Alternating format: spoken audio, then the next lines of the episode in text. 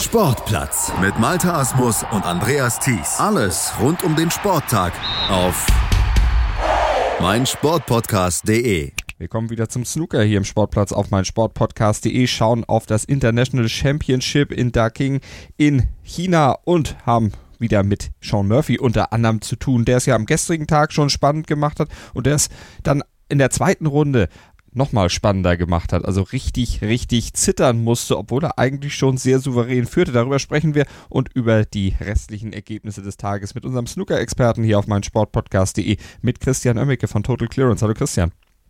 Hallo Martin. Ja, Sean Murphy gestern schon Thema bei uns in der Sendung gewesen. Jetzt müssen wir wieder auf ihn eingehen. 5 zu 0 hatte er schon geführt in seinem Match gegen Yang Bingtao und dann ging das große Zittern los. Am Ende gewann er mit 6 zu 4, aber zwischendurch, da hat er sicherlich schon die ein oder andere Schweißperle auf der Stirn gehabt, oder? Ja, definitiv. Also das war ein ja, deutlich härteres Stück Arbeit, als es vielleicht am Anfang aussah. Ähm, Jan Mingtao machte in den ersten fünf Frames insgesamt gerade mal acht Pünktchen. Ähm, mehr lief da einfach nicht, weil auch Sean Murphy einfach aus jeder Chance, die er bekam, ein hohes Break machte. 61, 60, 78, 78 und 103. 5 zu 0 in Führung gestürmt, muss man wirklich sagen. Und ja, dann das Match nach und nach aus der Hand gegeben. In den nächsten zwei Frames keinen einzigen Ball gelocht. Breaks von 74 und 59 von Jan Mingtao der dann mit einer 76 auch auf 3 zu 5 verkürzt hatte. Sean Murphy bekam da eine kleine Chance, machte aber nicht genug draus. Der neunte Frame war dann lange umkämpft. Ähm, beide Spieler äh, so ein bisschen nervös und konnten nicht so richtig in Breaks reinkommen. Sean Murphy war dann sogar schon so weit, dass Jan Mingtao Snooker brauchte. Ähm, Jan Mingtao äh, schaffte es dann aber eigentlich gar nicht vernünftig einen Snooker zu legen, ähm, beziehungsweise Sean Murphy kam aus diesem Snooker heraus lochte dann aber irgendwie die schwarze aus Versehen. Und auf einmal war Jan Bingtao wieder äh, in diesem Frame drinne, räumte ab bis schwarz und verkürzte damit auf 4 zu 5. Sean Murphy wird da gar nicht mehr richtig gewusst haben, wie ihm da geschieht. Äh, das war einfach, ja, das Match im Prinzip komplett in der eigenen Hand gehabt und dann auf einmal aus den Händen gerissen bekommen. Im nächsten Frame zunächst ein paar Punkte vorgelegt von Murphy. Dann bekam Jan Bingtao eine Chance, machte nicht genügend Punkte daraus musste wieder aussteigen und Sean Murphy mit einer 67 dann Match und äh, ja, Frame und damit auch das Match klar gemacht. Aber letztendlich deutlich, deutlich mehr kämpfen müssen, als äh, er das vielleicht nach dem 5 zu 0 gedacht hätte. So kann es eben gehen im Snooker. Man ist erst über die Ziellinie, wenn man dann tatsächlich den letzten Frame gewonnen hat. Und Yan Mingtao ähm, wird da vielleicht dann noch so ein bisschen ja, Schadensbegrenzung betrieben haben, aber wird natürlich nicht zufrieden sein, dass er hier mit 0 zu 5 in Rückstand geraten war und absolut keine Chance hatte letztendlich. Der Rückstand war dann einfach doch noch eine Nummer zu groß. Und richtig zittern musste auch der nächste Gegner von Sean Murphy, Neil Robertson, nämlich der traf auf Ricky Walden und das war auch ein Match, was sehr dramatisch am Ende endete. 6 zu 5 für Neil Robertson, also auch eine ganz, ganz enge Kiste. Ja, das war ein, ein, tolles Match, was sich die beiden da lieferten. Vor allem ein richtig hochspannendes. Ähm, drei Centuries von Neil Robertson, drei hohe Breaks, gleichzeitig auch noch von Ricky Warden, 51, 83 und 81. Im Grunde ein Kopf-an-Kopf-Rennen von Anfang bis Ende. Zwischendurch sah es so aus, als wenn Ricky Warden sogar ähm, irgendwie dieses Match äh, über die Ziellinie bringen könnte, führte zwischenzeitlich mit 4 zu 3. Dann ging es wieder in die andere Richtung. Neil Robertson führte dann mit 5 zu 4, nachdem er sein drittes Century gespielt hatte. Äh, Ricky Warden erzwang dann den Entscheidungsframe mit einer 81 und ja, es war ein, ein Kopf-an-Kopf-Rennen zwischen den beiden. Wirklich ein tolles Match. Am Ende dann 6 zu 5 für Neil Robertson, was ähm, sicherlich für Ricky Warden eine kleine bittere Niederlage oder auch wie eine kleine verpasste Chance sogar wirkt. Ähm, denn Neil Robertson war da doch angreifbar. Robertson wird es egal sein. Der äh, kämpft ja hier auch noch so ein bisschen um den Anschluss an die Top 3 in der Weltrangliste. Ronnie O'Sullivan, Judd Trump, Mark Williams da ja mit gehörigem Vorsprung von Neil Robertson, der auf Platz 4 liegt und da in, äh, ja, irgendwie mal in Schlagdistanz kommen möchte. Ähm, wird nicht einfach werden, ähm, gerade auch in dieser Woche das achte Finale ja top besetzt jetzt auch und nächster Gegner, wie du schon gesagt hast, Sean Murphy. Ähm, der wird sich, glaube ich, nach dem gestrigen Duell ein bisschen vorgenommen haben, es vielleicht nicht ganz so spannend zu machen. Wobei ich hier glaube, dass Neil Robertson der kleine Favorit ist. Also mal gucken, wie es da ausgehen gehen wird. Klar seiner Favoritenstellung gerecht geworden ist der Titelverteidiger Mark Allen. Der hatte gegen Mark Davis beim 6 zu 1 keinerlei Mühe. Ja, absolut brillante Leistung weiter von Mark Allen, der hier wirklich nichts anbrennen lässt. Drei Matches gespielt, dreimal 6 zu 1 gewonnen. Ähm, wieder ein Century mit dabei gehabt und fünf weitere Breaks von mehr als 50 Punkten. Also ähm, das ist einfach absolut souverän, was der im Moment macht. Mark Davis ist ja jetzt auch kein Fallobst, ein sehr erfahrener Profi und äh, ja, der hatte mit einer 73 im Grunde im sechsten Frame nur dafür sorgen können, dass er hier nicht die Höchststrafe bekommt, nämlich ein Whitewash. Ansonsten ist das weiterhin ein richtig guter Auftritt von Mark Allen und äh, ja, wenn der weiterhin so wenig gefährdet wird, dann äh, sieht das hier ganz gut aus mit dem Unternehmen Titelverteidigung. Aber ich bin mir ziemlich sicher, da werden noch harte Matches kommen. Nächster Gegner ist jetzt Ali Carter. Auch das natürlich schon mal nochmal eine andere Hausnummer als ähm, ein Mark Davis. Und danach äh, könnte es mit Ding Junhui ja dann auch, auf ein, äh, auch mit einem Lokalmatador zu tun bekommen. Also es wird nicht einfach für Mark Allen, aber wenn er weiterhin so spielt, wie er es bisher getan hat, dann mache ich mir da absolut keine Gedanken. Gerade mal drei Frames abzugeben in drei Matches, das ist schon äh, ja eine kleine Ansage an die Konkurrenz. Der nächste Gegner, Ellie Carter, setzte sich mit 6 zu 3 gegen Kurt Mefflin durch. Ding Junhui, den hattest du auch schon angesprochen, der hatte den zweiten Chinesen, den zweiten Landsmann aus dem Weg zu räumen in seiner zweiten Runde und das hat er jetzt gegen Xiao Gudong mit 6 zu 1 dann auch sehr souverän getan. Also der Chinese, der Lokalmatator, der große Local Hero, der ist gut unterwegs. Ja, Ding Junhui scheint äh, sich für gestern dann mal vorgenommen zu haben, es vielleicht nicht ganz so spannend zu machen wie in seinen ersten Matches. Ähm, gegen Simon Lichtenberg hat er ja schon mit 4 zu 0 und 5 zu 2 geführt, musste noch in einen Decider. In seinem zweiten Match äh, ist er äh, im Prinzip vor dem Mid-Session-Interval gegen Zhao Shentong ja überhaupt nicht so wirklich ins Match gekommen, musste dann ähm, sich grandios steigern nach dem Mid-Session-Interval. Und gestern war es dann endlich mal von Beginn an bis zum Schluss eine halbwegs vernünftige Leistung von Ding Junhui, wobei halbwegs vernünftig vielleicht auch ein bisschen untertrieben ist. Das war schon enorm gut, was er da teilweise gespielt hat. Vier hohe Breaks gezeigt, 56, 75, 104 und 51 mit 4 zu 0 in Führung gestürmt. Nach dem Mid-Session-Interval dann sofort auch auf 5 zu 0 erhöht.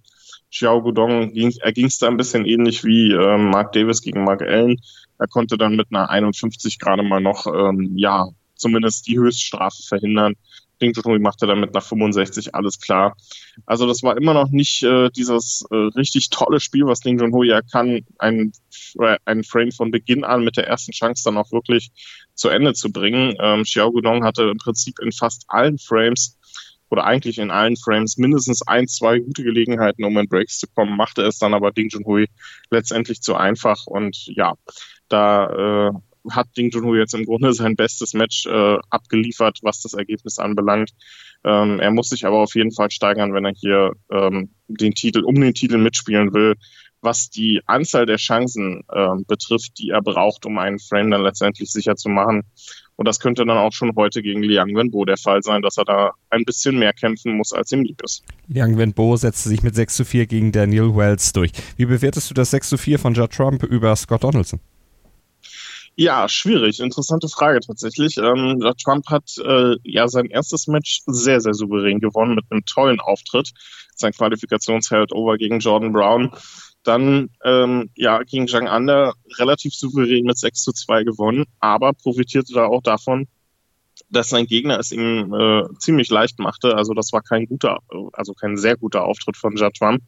Und gestern gegen Scott Donaldson war das ähnlich. Mit einer 91 gestartet, 1 zu 0 in Führung gegangen, dann die nächsten zwei Frames aber klar verloren. Mit einer 54 hatte Donaldson da unter anderem die 2 zu 1 Führung äh, gemacht. Dann ging das Match wieder mehr in Richtung von Judd Trump, der sich ins Match aber mehr rein kämpfen musste, als das äh, als dass das wirklich spielerisch eine gute Leistung war von Judd Trump. Er kämpfte das 2 zu 2, ging dann mit 3 zu 2 wieder in Führung, erhöhte mit einer 75 dann auf 4 zu 2 und diese 75 war dann auch seit längerem, nämlich seit dem ersten Frame auch mal endlich wieder ein vernünftiges Break, was Judd Trump dann von vorne bis hinten auch durchziehen konnte. Und dann nahm das Match auch Fahrt auf, denn äh, Scott Donaldson konterte das mit einer 93, Judd Trump mit einer 65 äh, Scott Donaldson mit einer 115 wieder auf 4 zu 5 verkürzt und mit einer 72 hat Judd Trump das dann klar gemacht. Also gegen Ende des Matches, vor allem dann also nach dem Mid-Session-Interval, war das ein Break-Festival von beiden und auch ein richtig gutes Duell auf Augenhöhe. Ähm, und so steht Judd Trump jetzt im Achtelfinale und ihm fehlt nur noch ein einziger Sieg dann heute gegen Joe Perry. um in der Weltrangliste an Ronnie O'Sullivan vorbeizuziehen und die Nummer eins der Weltrangliste zu werden. War er ja schon einmal für eine enorm kurze Zeit, aber ähm, das wäre für ihn sicherlich dann auch nochmal eine kleine Genugtuung und ein kleines Mini-Ziel, was er sich gesteckt haben wird für die neue Saison. Der amtierende Weltmeister dann auch die Nummer eins der Weltrangliste. Also aber dazu heute dann sechs Frames notwendig gegen Joe Perry. Wie siehst du die Chancen da? Joe Perry 6 zu 2 gegen Stephen Maguire gestern gewonnen, also auch gut in Form. Das wird ein Härtetest. Das wird es auf jeden Fall, aber Judd Trump muss natürlich der klare Favorit sein ähm, gegen ähm, einen Joe Perry, der äh, jetzt schon etwas längere Zeit wieder auf den Titel wartet. Ähm, das Match gegen Stephen Maguire gestern aber komplett im Griff hatte. Spätestens mit dem fünften Frame, den Perry da auf Schwarz noch gewonnen hatte, war das äh, dann eine klare Geschichte. In den letzten drei Frames dann auch richtig gute Breaks von Perry 83, 71 und 136 hintereinander weg. Also da hatte Maguire auch keine Chance. Aber Judd Trump als amtierender Weltmeister und als natürlich deutlich äh, erfolgreicherer Spieler als Joe Perry muss da einfach der klare Favorit sein. Da bin ich sehr gespannt. Einfach wird die Aufgabe natürlich nicht. Also das, ich bin mir ziemlich sicher, das wird kein 6-0, 6-1 oder 6-2 werden. Das wird schon ein etwas engeres Duell. Aber sollte sich Judd Trump, wie gesagt, durchsetzen, würde er die neue Nummer 1 der Weltrangliste werden. Und ich glaube, das sorgt bei ihm auch nochmal für so ein bisschen ähm, ja, extra Motivation, abgesehen davon, dass er natürlich hier auch um den Titel mitspielen will. Dann gucken wir noch auf ein Match, nämlich das von German Masters Champ Kyron Wilson. Der hatte schon gegen Tom Ford geführt mit 5 zu 3, am Ende doch mit 5 zu 6 das Nachsehen gehabt. Äh, auch eingebrochen oder wie würdest du es da bewerten, die äh, Niederlage von Kyron Wilson? Ja, die, dieser ähm, neunte Frame, ähm, als Kyron Wilson ja im Prinzip Frame und damit auch Match schon so gut wie sicher hatte, kurz vor dem, äh, ja, kurz vor dem Sieg stand, äh, der hat, glaube ich, so ein bisschen ihm das Genick gebrochen. Ähm, Tom Ford mit einer fantastischen 69er Clearance da nochmal rangekommen und dann steht es eben 4 zu 5 statt einem 6 zu 3 Sieg. Und davon hat sich Kevin Wilson dann auch nicht mehr so richtig erholt, verlor den zehnten Frame relativ klar und im elften Frame machte Tom Ford aus seiner ersten Chance heraus dann auch eine 131. Also da bekam Karen Wilson im Entscheidungsframe auch gar nicht mehr die Gelegenheit, irgendwie noch zu reagieren. Für ihn sicherlich eine bittere Niederlage. Für Tom Ford war es ja sogar der erste Auftritt bei diesem Turnier, ähm, nachdem er ja in der ersten Runde einen Walkover bekommen hatte, äh, weil Hossein Wafai zu seinem Match nicht antreten konnte. Ich nehme mal an, wegen äh, Visa-Problemen mal wieder. Ähm, ist für Tom Ford sicherlich auch mal endlich ein guter Sieg wieder seit längerer Zeit gegen einen Top-16-Spieler ähm, zu gewinnen, ist immer eine gute Sache. Und heute gegen Andrew Higginson ist er sicherlich auch nochmal der kleinere Favorit. Also das ist eine Riesenchance hier auch für Tom Ford, ähm, mal wieder ein Viertelfinale bei einem Weltranglistenturnier zu erreichen. Auch das äh, ist für ihn ja jetzt nicht allzu alltäglich. Ähm, ist jetzt auch schon eine Weile her. Letztes Jahr stand er im Halbfinale bei der UK Championship und äh, wartet ja auch noch auf seinen ersten richtig großen Titel. Also für Tom Ford eine gute Sache. Heute, wie gesagt, gegen Andrew Higginson, ähm, der kleine Favorit und für Karen Wilson, ja, würde ich die Niederlage jetzt noch nicht so an die riesengroße Glocke hängen. Das ist halt, wir sind noch früh in der Saison und äh, mit 5 zu 6 im Decider kann man dann auch schon mal verlieren gegen einen Tom Ford. Also sind wir gespannt, wie es weitergeht. Morgen erfahrt ihr dann mehr hier bei uns auf meinsportpodcast.de mit Christian Oemmeke von Total Clearance hier bei uns im Sportplatz bei unserer aktuellen Snooker-Berichterstattung. Christian, vielen Dank. Sportplatz mit Malta Asmus und Andreas Thies. Alles rund um den Sporttag auf meinsportpodcast.de. 90 Minuten, zwei Teams, pure Emotion. Es geht wieder los. Die Fußball-Bundesliga auf meinsportpodcast.de. Abonniere jetzt deinen Bundesliga-Podcast und sei dabei im Bully Special. Weserfunk. Auf die Zirbelnuss. Füchsle Talk. BV Beben. Unter Flutlicht. Werkskantine am Wasserturm und viele mehr. Die Fußball-Bundesliga auf meinsportpodcast.de